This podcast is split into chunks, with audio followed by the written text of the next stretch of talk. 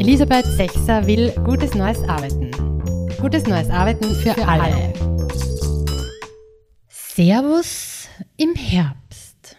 Herzlich willkommen in einer weiteren Podcast-Folge rund um richtig Gutes, richtiges Gutes, Zusammenarbeiten rund um zeitgemäße Unternehmensführung, rund um all das, was so in Unternehmen aller Art, die Menschen aller Art beschäftigt.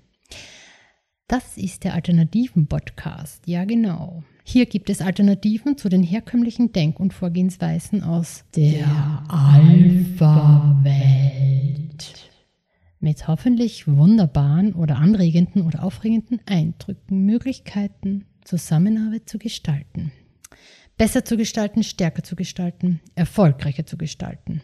Jo, denn es ist wahrlich viel zu tun und ich denke mir auch immer, wenn ich schon mal hier bin, dann trage ich halt meinen Part dazu bei und das ist auch dieser Podcast. Diese große Einladung, die Arbeitswelt gemeinsam anders zu gestalten.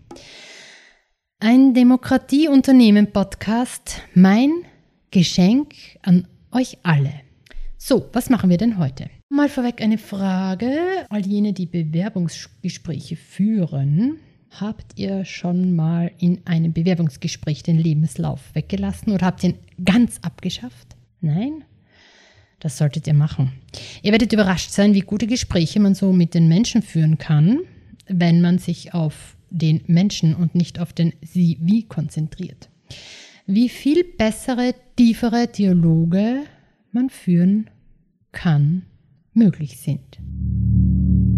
Intelligenztests messen nicht Intelligenz, sondern die Fähigkeit, Tests zu lösen. Assessment Center finden keine passenden Menschen für das Unternehmen, sondern passende Menschen für Assessment Center.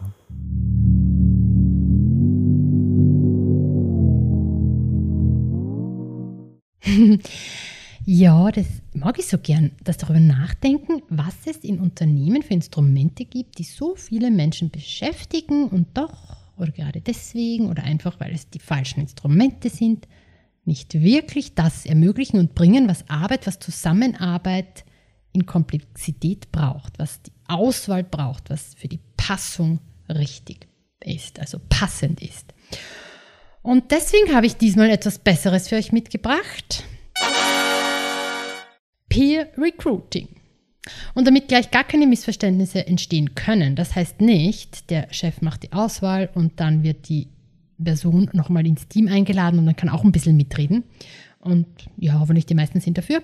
Und es ist auch nicht, wenn fünf aus einem Team zu fünft ein Gespräch führen oder so ein Hearing mit einer Person. Nein, am allerbesten führen fünf Menschen fünf Gutgespräche mit dem Menschen, der mitarbeiten möchte. Denn das gute alte persönliche Gespräch kann wirklich viel und viel mehr als Assessment Center, Lebenslaufanalysen, Bewerbungsfragen, Kataloge, zentrale Auswahlverfahren, algorithmische Vorauswahlkatastrophen.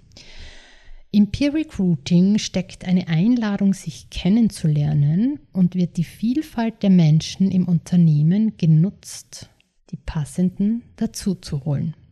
Großartig. Ja, so als kleines ähm, Bild im Kopf, stellt euch einfach mal vor, ihr arbeitet in einem Team, also so wie ein Start-up in einem Unternehmen, in einer Organisation, dezentral, selbst organisiert und sucht einen neuen Kollegen, eine neue Kollegin. Und jetzt stellt euch einfach vor, ihr macht das selbst, führt ein paar Einzelinterviews mit der Person, die an einer Zusammenarbeit mit euch interessiert ist. Und dann sagen alle, ja, ja, wir wollen mit dir zusammenarbeiten. Lass uns beginnen. Oder wenn eine Person ein Argument dagegen hat, dann kommt die Person auch nicht in das Unternehmen hinein. Dann ist keine Personalentwicklungsstelle schuld am schlechten Einstellungsverfahren und auch niemand kann sauer sein oder irritiert sein oder enttäuscht, weil der Chef nicht die passenden Personen eingestellt hat, weil es gibt weder Personalentwicklungsstellen noch Chefs, sondern nur uns als Team mit unserem Wissen, unseren Erfahrungen, unseren vielfältigen Persönlichkeiten. Und wir Persönlichkeiten suchen natürlich Persönlichkeiten. Liebe schlägt Personalentwicklung. Wer Personal hat, muss es wohl oder übel einstellen und entwickeln. In Beta-Unternehmen gibt es kein Personal, sondern Persönlichkeiten. Beta-Unternehmen heißen Persönlichkeiten willkommen. Persönlichkeiten entwickeln sich. Punkt.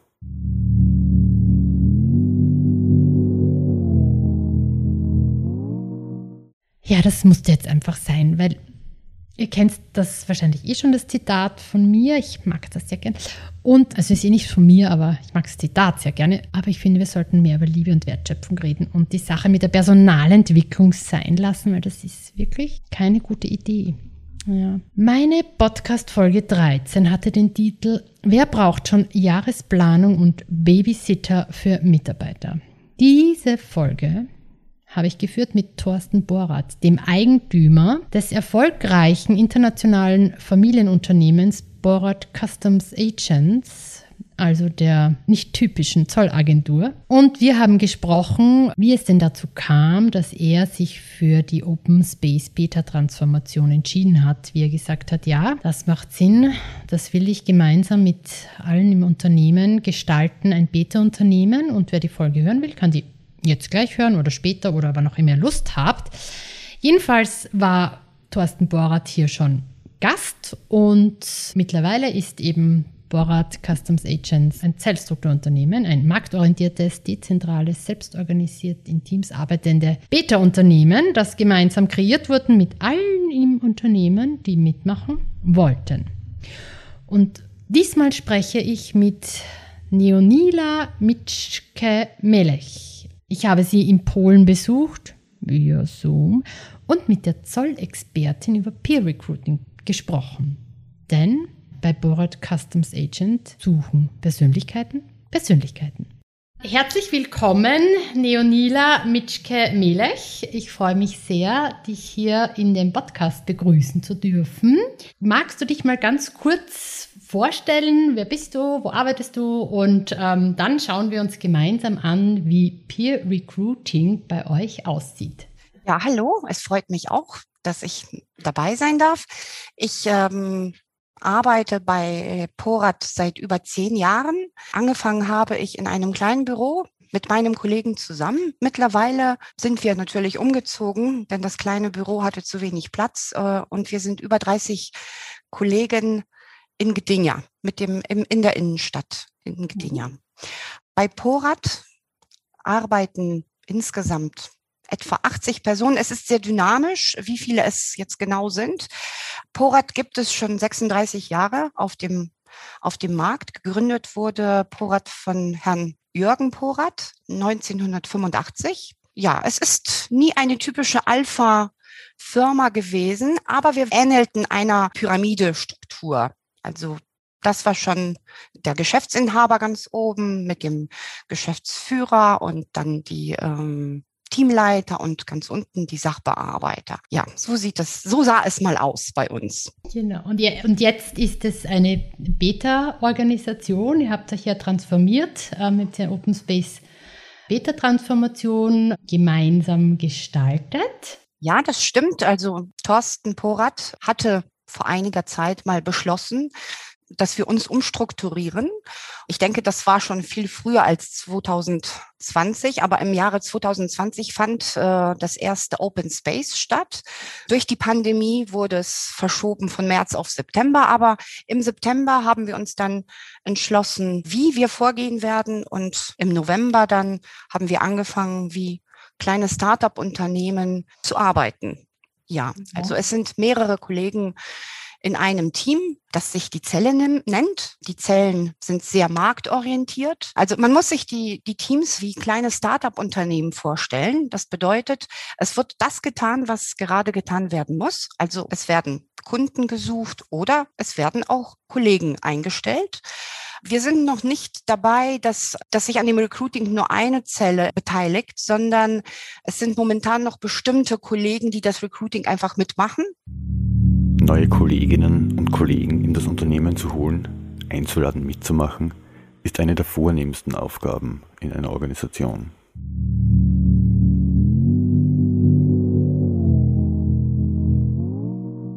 Ja, und warum ist das Team Recruiting von Vorteil? Der Kandidat wird nicht äh, vor eine Kommission gesetzt. Äh, es gibt keinen Stress wie bei der Prüfung, sondern die, die Kollegen verabreden sich und ähm, sprechen mit dem Bewerber zu zweit. Und das ist von Vorteil dadurch, dass sich in jedem Gespräch eine ganz andere Dynamik ergibt. Jeder von uns ist anders, jeder stellt andere Fragen und der Kandidat kann auch mehrere Personen kennenlernen während der vielen Gespräche. Und wenn er sich verstellt, dann kommt es bei einem letzten Endes heraus dass, mhm. dass man sich eigentlich nur gut verkaufen wollte. Also du quasi, ähm, was bedeutet Peer Recruiting prinzipiell ist einfach auch aus dieser oft sehr künstlichen Situation, die im Recruiting stattfindet, ja, im so verkaufsgesprächsorientiert, eher zu sagen, also zu sagen, wir wollen in, in Zweier-Settings, ähm, also immer ein, ein Kollege, eine Kollegin von euch mit dem, der sozusagen interessiert ist, mit euch und bei euch zu arbeiten, in Gespräche zu führen und einen Dialog zu führen und hier wirklich auch ein Gespür zu bekommen, was ist das für ein Mensch, was, was kann der, was will der, was bringt der mit, was bringt der ein, passt der zu uns, passen wir zu ihm. Also diese Passung steht im Vordergrund und keine, wie du gesagt hast, stressige Stresssituation eines hat man sich optimal verkauft. Ja, das stimmt, das stimmt. Menschen verhalten sich gegenüber unterschiedlichen Menschen unterschiedlich. Und was sind da so deine Erfahrungen aus dem Peer Recruiting? Ich habe schon recht viele Erfahrungen gesammelt. Nicht alle waren perfekt. Jeder ja. will sich natürlich sehr gut verkaufen. Ich habe schon immer beim Recruiting mitgemacht. Noch bevor wir angefangen haben, den Weg Beta zu gehen, habe ich aktiv am Recruiting teilgenommen, da ich äh, bis jetzt, bis, bis damals als Teamleiter tätig war. Deswegen war das jetzt nichts Neues, das Recruiting an sich.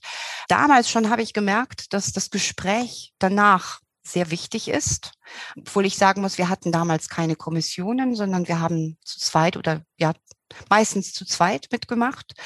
Wichtig ist aber das Gespräch danach, wie gesagt. Schon damals hatte ich das gemerkt und manchmal hört man während des Gesprächs mit dem, äh, mit dem Bewerber etwas, da weiß man das einfach nicht richtig zu deuten und erst hinterher, wenn man das mit anderen Kollegen bespricht, spricht das entweder ein Kollege direkt an oder aber deutet das nur an und man, man es, einem geht das Licht auf. Ich sage es einfach so. Es geht einem das Licht auf. Wir, wir mhm. hatten auch ein Beispiel, da habe ich an einem Recruiting für einen Buchhalter teilgenommen.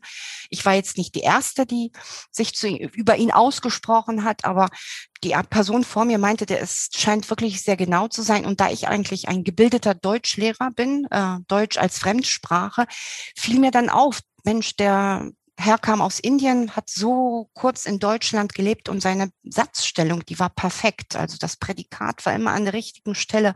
Und da habe ich auch gewusst, der wird auch als Buchhalter perfekt sein wollen. Also er eignet sich auf jeden Fall für diesen Beruf. Und eben, eben durch das Gespräch hinterher fallen einem die vielen Dinge erst ein. Öffnet euch, spürt die Macht, die euch umgibt. Eure Sinne nutzen Ihr müsst. Yoda.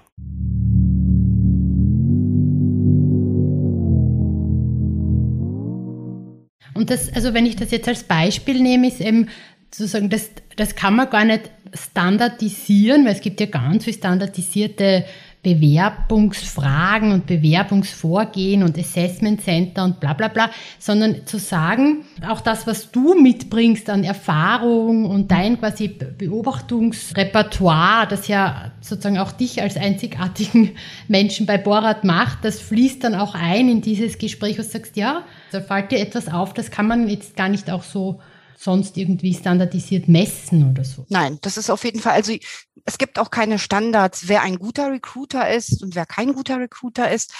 Mhm. Da komme ich vielleicht später nochmal drauf, also was wichtig beim Recruiten ist. Aber wie gesagt, dadurch auch eben, dass ähm, durch das Gespräch am Ende alle für diesen Kandidaten sein müssen. Es gibt keine Mehrheitsentscheidung. Das bindet uns alle an diese Entscheidung. Das bindet uns alle als Team und auch die Kollegen, die diesen äh, neuen Bewerber dann einarbeiten müssen. Hm, die wissen, da steckt viel Arbeit dahinter. Das ist jetzt nicht ad hoc. Die Entscheidung ist nicht ad hoc gefallen. Wir haben uns sehr lange überlegt. Wir haben darüber besprochen und auch ein solcher Kollege wird ganz anders aufgenommen, als hätte jetzt der Chef ihn eingestellt und gesagt, jetzt bitte mhm. arbeitet den Herrn X ein. Alle müssen Ja sagen. Also alle der müssen Bewerber Ja sagen. und die Bewerberin muss Ja sagen und aber auch und ihr sozusagen durch eure Gespräche, diese Einzelinterviews oder Gespräche, Dialoge, die ihr führt und dann danach setzt ihr euch zusammen und sagt so, was wären eure Eindrücke und wenn einen, einer von euch sagt Nein, dann ist ein Nein. Dann ist er Nein. Er kann Nein sagen, aber er muss ein Ja. Nein begründen. Er muss ein Genau. Nein begründen. So, ich habe ein schlechtes Bauchgefühl, das ist kein, es ist keine Begründung. Also es ist auch schon mal so gewesen, dass jemand Nein gesagt hatte und wir haben die Person nicht eingestellt. Zum Glück, wie sich später herausgestellt hat. Erfolge in Komplexität brauchen Menschen, die miteinander, füreinander leisten wollen.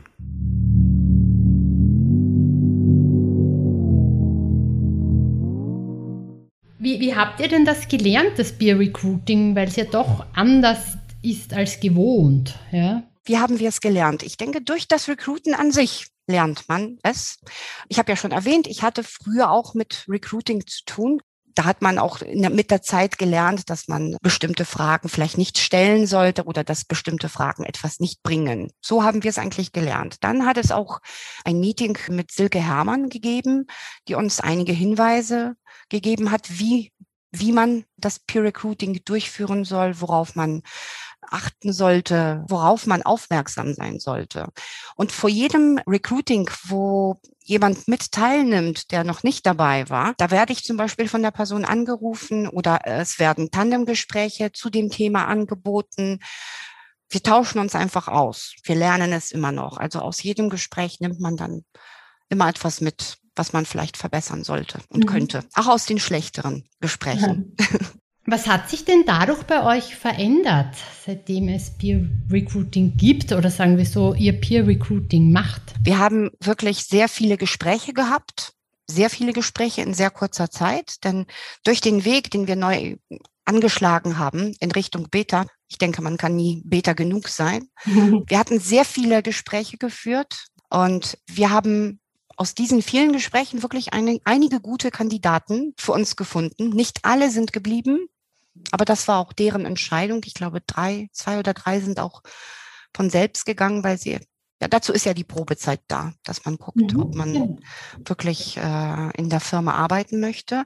Aber äh, was Wichtiges, äh, wir waren dabei, zwei Kandidaten einzustellen. Und wo wir erst durch das Gespräch danach herausgefunden haben, dass es ein Fehler gewesen wäre.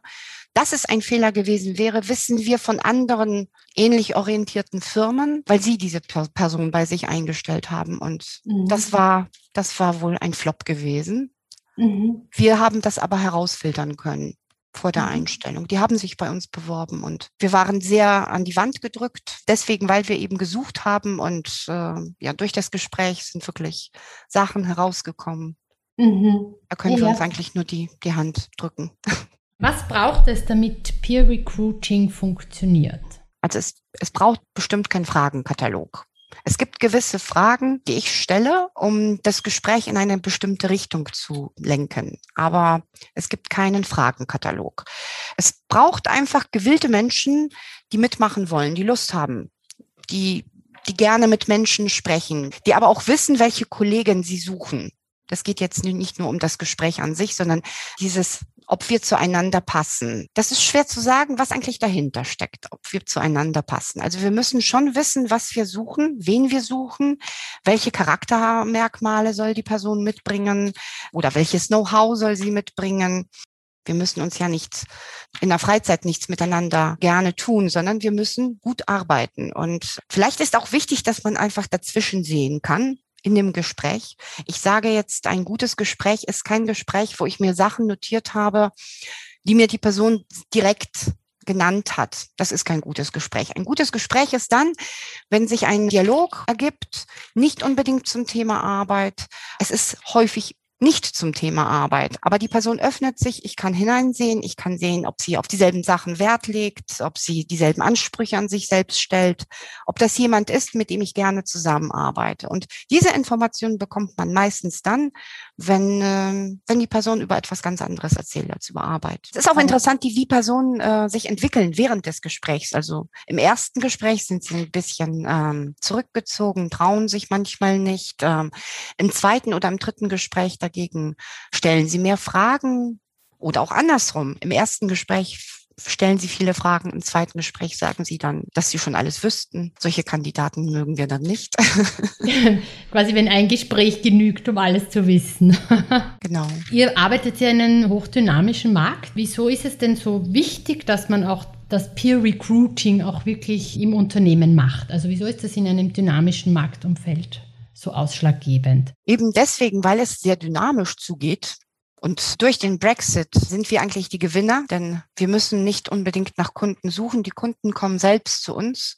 Mhm. Aber eben deswegen ist es wichtig, dass wir im Peer Recruiting so gute Fortschritte machen.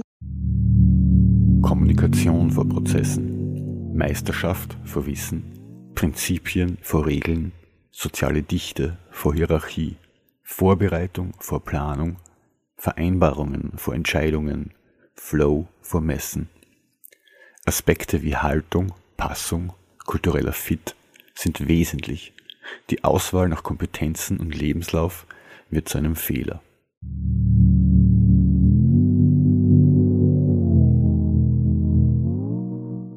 Das, es, es läuft. Also ich, ja. wir haben Erfolg. Wie gesagt, das hat mir auch eine ganz andere ja, Möglichkeit äh, geöffnet, dass ja. ich bei, äh, in diesem Thema mitmachen kann. Dass ich sehr gerne am Recruiting teilnehme und am Peer Recruiting an sich und dass ich mich wirklich schon auf mein nächstes Gespräch freue. Super. Und liebe Grüße an, an alle und an Thorsten, also den kenne ich. ja, so. ja, super. Baba. Ciao, Nila. Tschüss. Stellenausschreibungen sind reduktionistisch. Sie reduzieren gemeinschaftliche Mitverantwortung. Sie bilden niemals die eigentliche Wirkung einer Person ab. Rollen sind persönlich. Rollenmodelle funktionieren nicht ohne sozialen Kontext oder Konstellation. Sie beziehen sich aufeinander. Es ist klug, Organisationen um ihre Menschen herum zu bauen, anstatt Menschen in Stellen und Positionen einzupassen.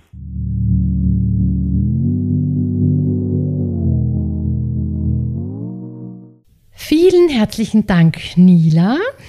Ja, wer Lust hat, ähm, Borat genauer kennenzulernen, kann auf deren Website schauen, die ich dir natürlich in den Shownotes verlinken werde wen Sie da gerade einladen, mit Ihnen mitzuarbeiten, mitzuwirken. Weiters werdet ihr in den Shownotes Links finden zu Artikeln und dem Buch Komplexitoden mit dem Peer Recruiting Part.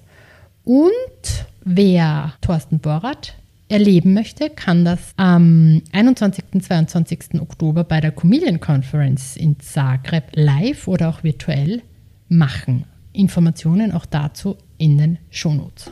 Und weil wir ja schon ein Yoda-Zitat in diesem Podcast eingesprochen haben, von meinem großartigen Cousin Fabian, vielen Dank an dieser Stelle, schließe ich mit einer weiteren leicht abgeänderten Yoda-Weisheit. Viel zu lernen wir noch haben. Tschüss, Baba. Elisabeth Sechser will gutes neues Arbeiten. Gutes neues Arbeiten für, für alle. alle.